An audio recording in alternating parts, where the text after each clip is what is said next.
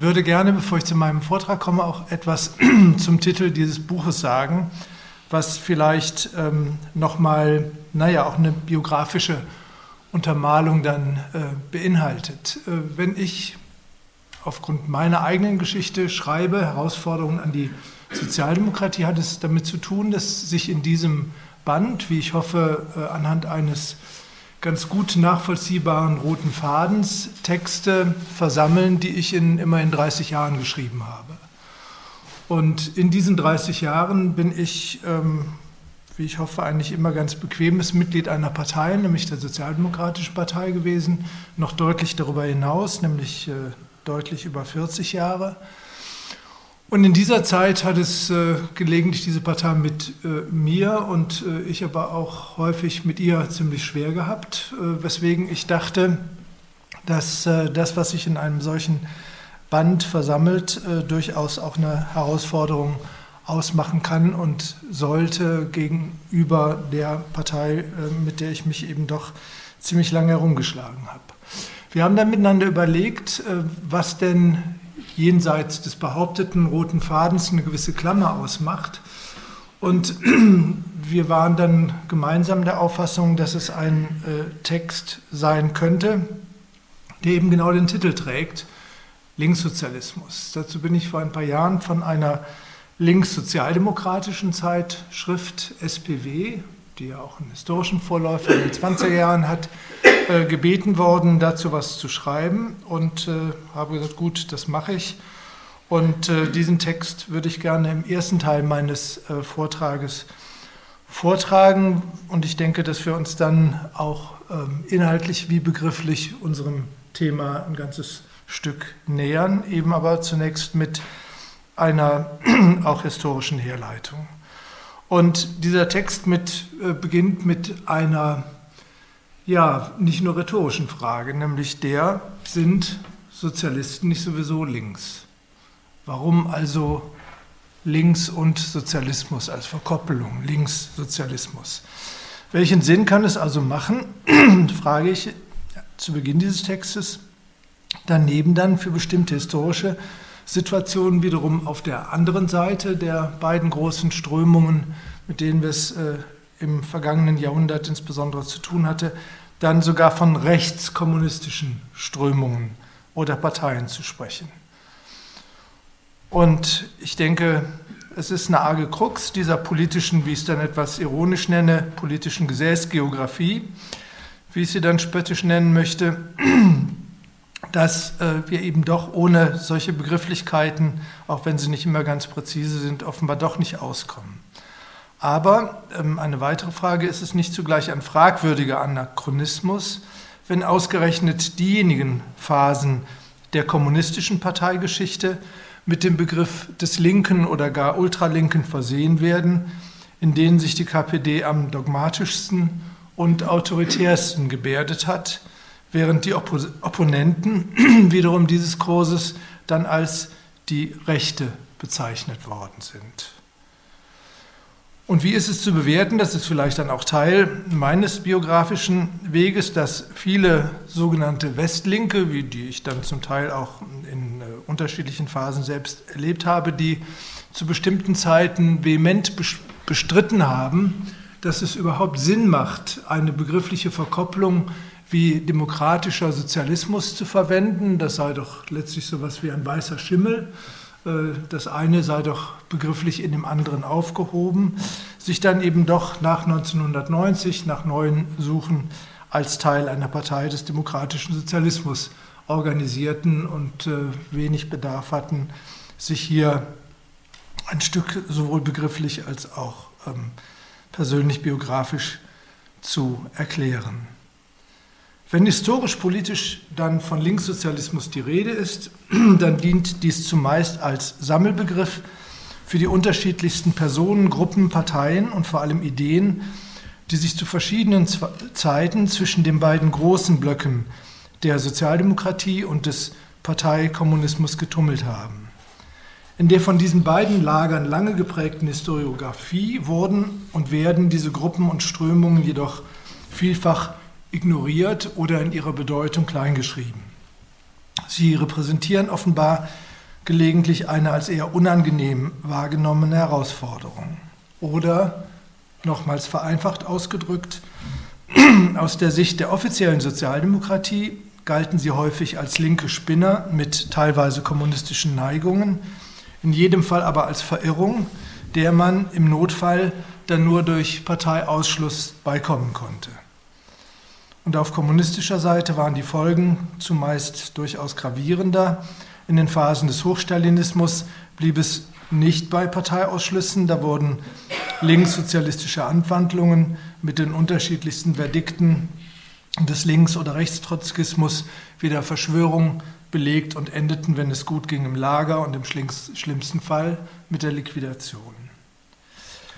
Füllen also die Geschichtsdarstellungen über die verschiedenen sozialdemokratischen und kommunistischen Parteien aus sicher guten Gründen ganze Bibliotheken, ist die Literatur über den Linkssozialismus noch vorsichtig ausgedrückt übersichtlich.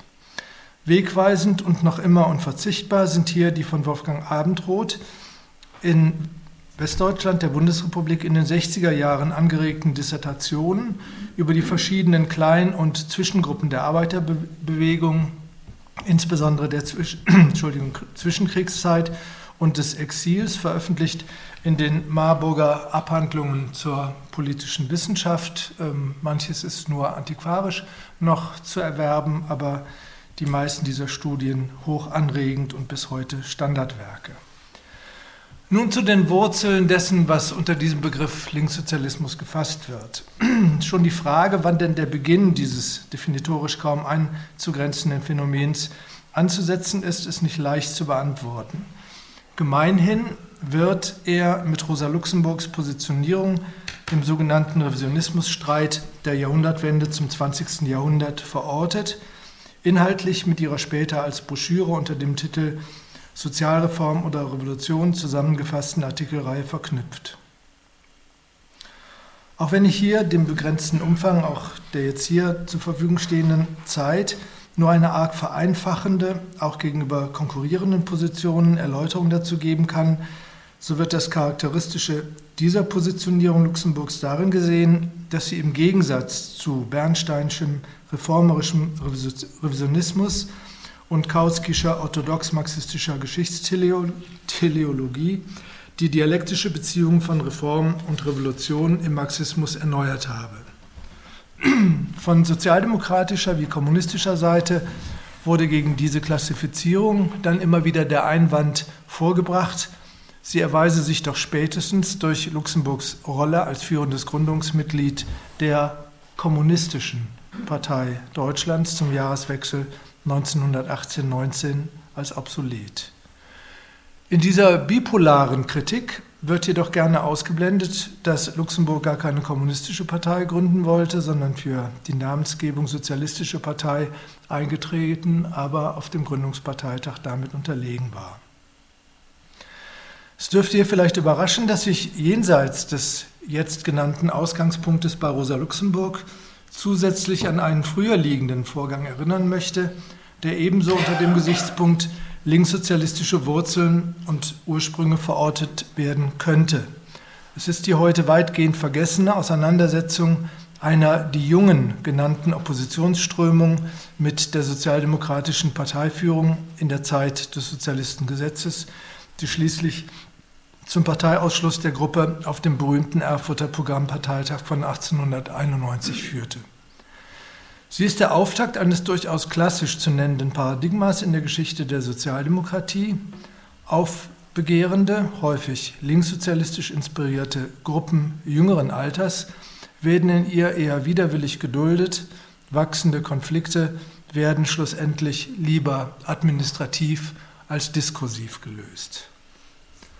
Kommen wir zu einem zweiten zeitlichen, einer zweiten zeitlichen Verortung, nämlich die erste und letztlich auch einzige linkssozialistische Massenpartei, die USPD. Ein solcher Vorgang, nämlich administrativer Konfliktbeantwortung, wiederholt sich mit weitaus gravierenderen Folgen 1917. Im Übrigen für den einen oder anderen, den es interessiert, ich werde mit einem Kollegen zusammen am äh, Donnerstag und Freitag im Kontext der Friedrich-Ebert-Stiftung ähm, glaube, erstmalig seit Jahrzehnten ein Kolloquium durchführen, das sich genau mit diesem Spaltungsprozess 1917 auseinandersetzt, dann bis äh, zur äh, Situation 1922, also die Spaltungssituation der Sozialdemokratie im Weltkrieg zu versuchen, neu zu beleuchten. Und daraus soll eben auch eine hoffentlich dann innovative Buchpublikation hervorgehen, äh, wo dieser Vorgang nochmal neu unter die Lupe genommen wird, insbesondere mit einem biografischen Zugriff. Zurück zur Situation. War die Zahl der entschiedenen Kriegsgegner und Verweigerer von Kriegskrediten in der sozialdemokratischen Reichstagsfraktion bei Ausbruch des Krieges 1914 noch klein gewesen, so wuchs sie in den Folgejahren schnell an, umfasste auch einen der beiden Parteivorsitzenden, Hugo Hase, auch eine bis heute zu Unrecht eher vergessene Person gerade, ist aber zum ersten Mal eine deutsche umfangreiche Biografie ähm, zu Hugo Hase erschienen, die wirklich lesenswert ist. Diese Situation hielt die Mehrheit der Fraktion allerdings nicht davon ab, ihre Minderheit letztlich wegen Fraktionsdisziplinverstoß auszuschließen, sodass diese sich erst daraufhin zu einer eigenen Parteigründung, nämlich dieser USPD, genötigt sah.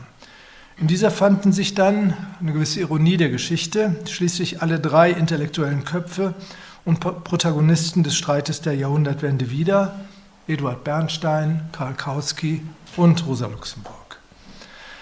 Nach wenigen Jahren drohte diese neue, zweifellos linkssozialistische Formation sogar der Mehrheitssozialdemokratie genannten Mutterpartei mit Blick auf Mitglieder und Wählerschaft den Rang abzulaufen, Deswegen ist sie sicher in Deutschland das einzige historische Beispiel einer linkssozialistischen Massenpartei. Schon der Blick auf die gerade genannten Protagonisten verdeutlicht, ungeachtet des weiteren Fortgangs des Zerriebenwerdens der USPD zwischen MSPD und KPD, dass sie sich ihrem Kern und ihrem Ursprung nach aus linkssozialdemokratischen Wurzeln speiste. Das Schicksal der USPD ist allerdings auch von kommunistischer Seite aus betrachtet paradigmatisch für das Schicksal des Linkssozialismus in Deutschland. Neben ihr nämlich war und blieb die junge KPD zunächst eine kleine Sekte.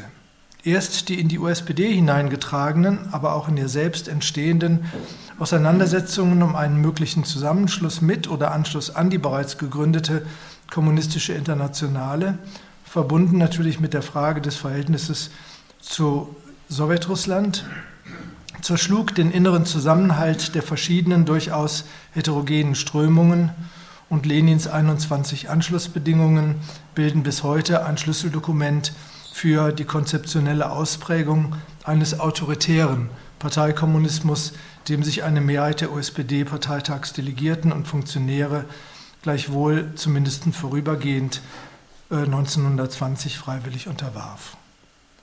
Hunderttausende Mitglieder gingen diesen Weg jedoch nicht mit, verschwanden in politischer Apathie und Frustration, was in den jeweiligen Erfolgsbilanzen auf beiden Seiten der Sozialdemokraten wie der Kommunisten keine Erwähnung findet. Nur ein kleiner Rest der verbliebenen Partei vereinigte sich 1922 erneut mit der MSPD zur Vereinigten Sozialdemokratischen Partei unter ihnen einer der großen Köpfe des Weimarer Linkssozialismus, der Nachfolger Rosa Luxemburgs im Parteivorsitz der KPD, Paul Levy, dessen Schriften aus den 20er Jahren äh, in der SPW und dem Klassenkampf äh, glücklicherweise jetzt von Jörn Schüttrumpf äh, im Dietz Verlag neu aufgelegt worden sind. Noch als Vorsitzender der KPD hatte Levi deren linkskommunistische Strömungen hinausgedrängt, die sich dann als KAPD neu organisieren mussten.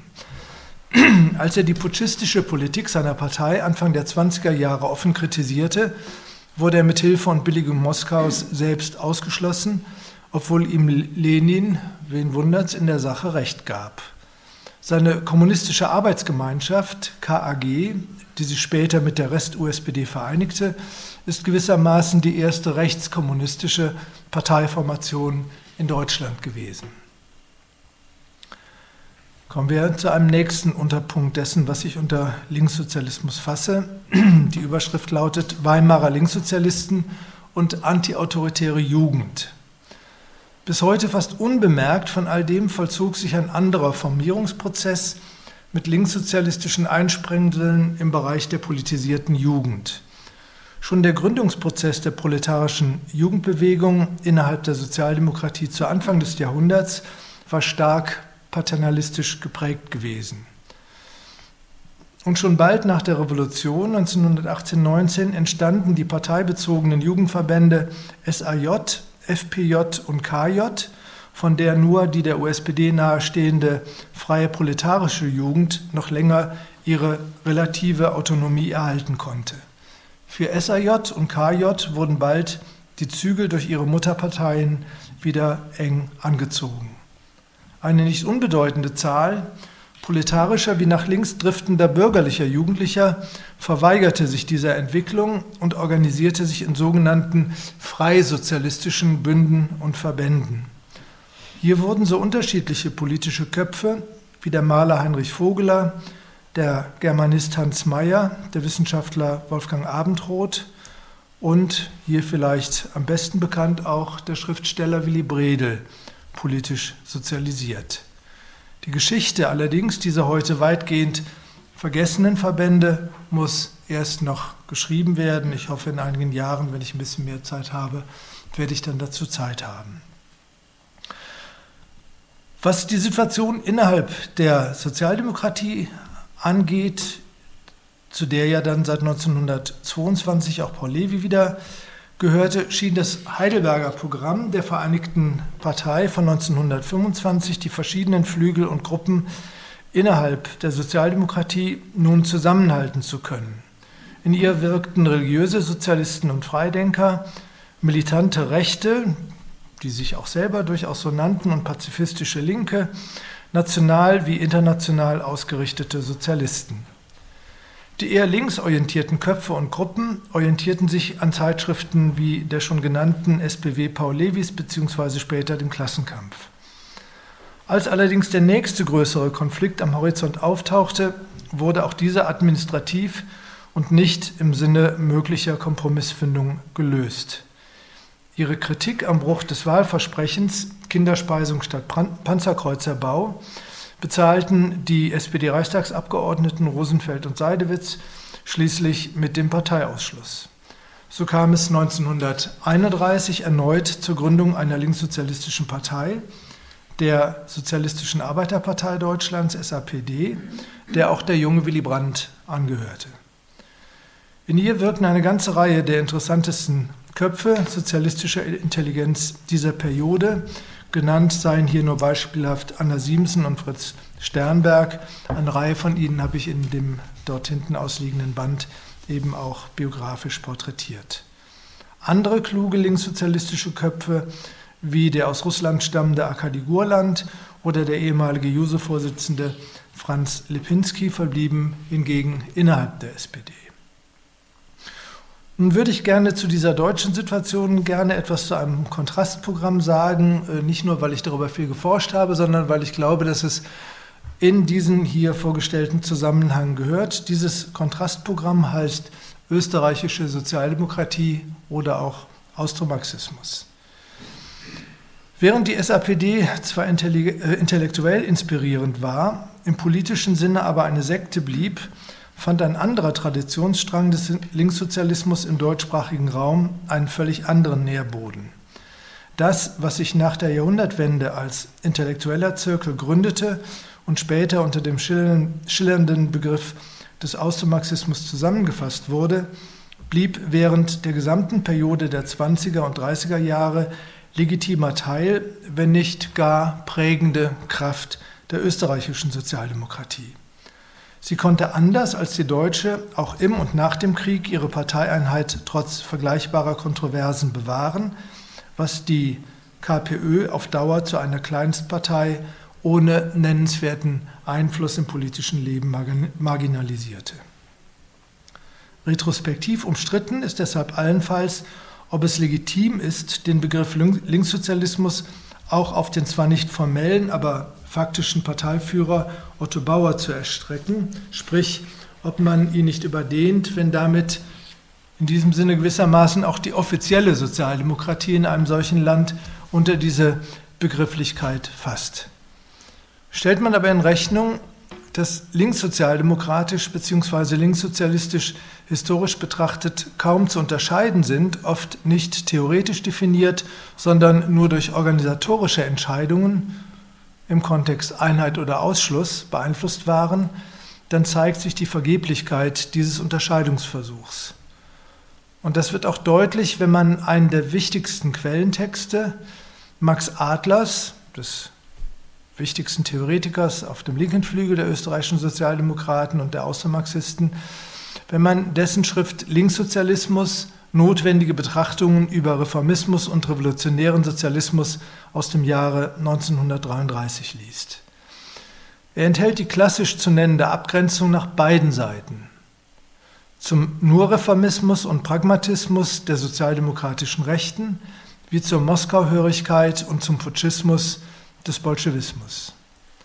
Ansonsten sind für ihn linkssozialdemokratische bzw. linkssozialistische Positionierungen identisch. Diese Sichtweise, beides also durchaus in gewisser Weise zusammenzusehen und zu denken, wird auch durch einen Blick über den Tellerrand des deutschsprachigen Raums unterstützt. Linkssozialistische, an denen der österreichischen Sozialdemokratie orientierte Positionen in der sozialistischen Arbeiterinternationale vertraten auch andere Parteien, etwa auch die ins Exil gezwungenen russischen Sozialdemokraten, die Menschewiki um Julius Martov und Theodor Dahn. Nun zum Thema Linkssozialismus und Rechtskommunismus.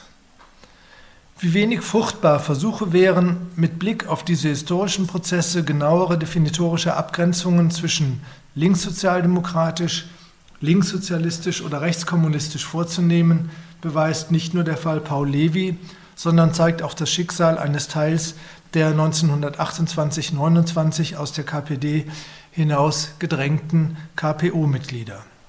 Hier entstand nämlich ebenfalls unfreiwillig eine neue Parteiformation aus, wenn man so will, kommunistischen Urgesteinen, die den Kurs der Gewerkschaftsspaltung, also den RGO-Kurs, und den des Sozialfaschismus der offiziellen Partei, der KPD und der Kommentaren nicht mitzugehen bereit waren.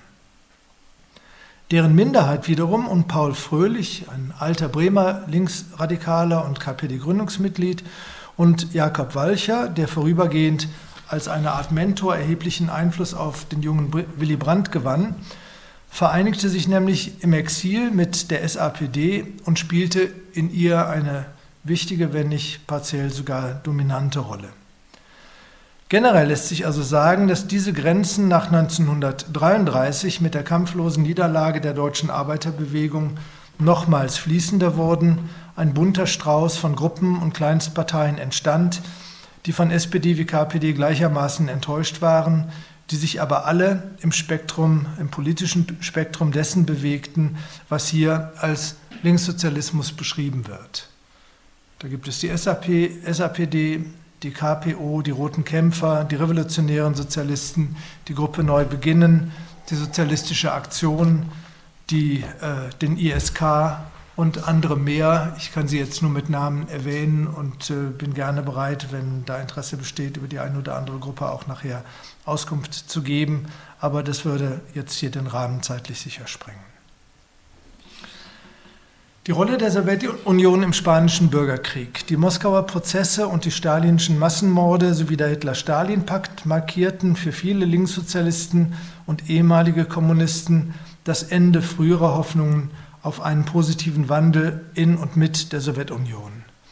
Sie setzten nach Beendigung des Zweiten Weltkrieges nun auf eine von Moskau unabhängige sozialistische Einheitspartei. Die Debatten darüber beginnen an den vielen verschiedenen Standorten des Exils in Paris, in Stockholm, an anderen Orten in London.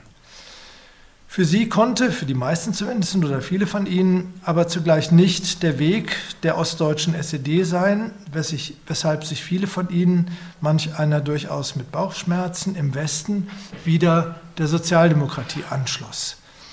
Genannt seien hier nur gewerkschaftliche und intellektuelle Persönlichkeiten wie Otto Brenner, Kuno Brandl, Jakob Moneta, Ossip Flechtheim, Fritz Lang, Lamm oder der schon erwähnte Wolfgang Abendroth, über den ich ja auch hier in der Hellen Panke gelegentlich referiert habe. Ihren intellektuellen Zusammenhalt organisierten sie zum Teil über kleine Zeitschriften wie den Funken oder die Sozialistische Politik, in der ein starker trotzkistischer Flügel präsent war.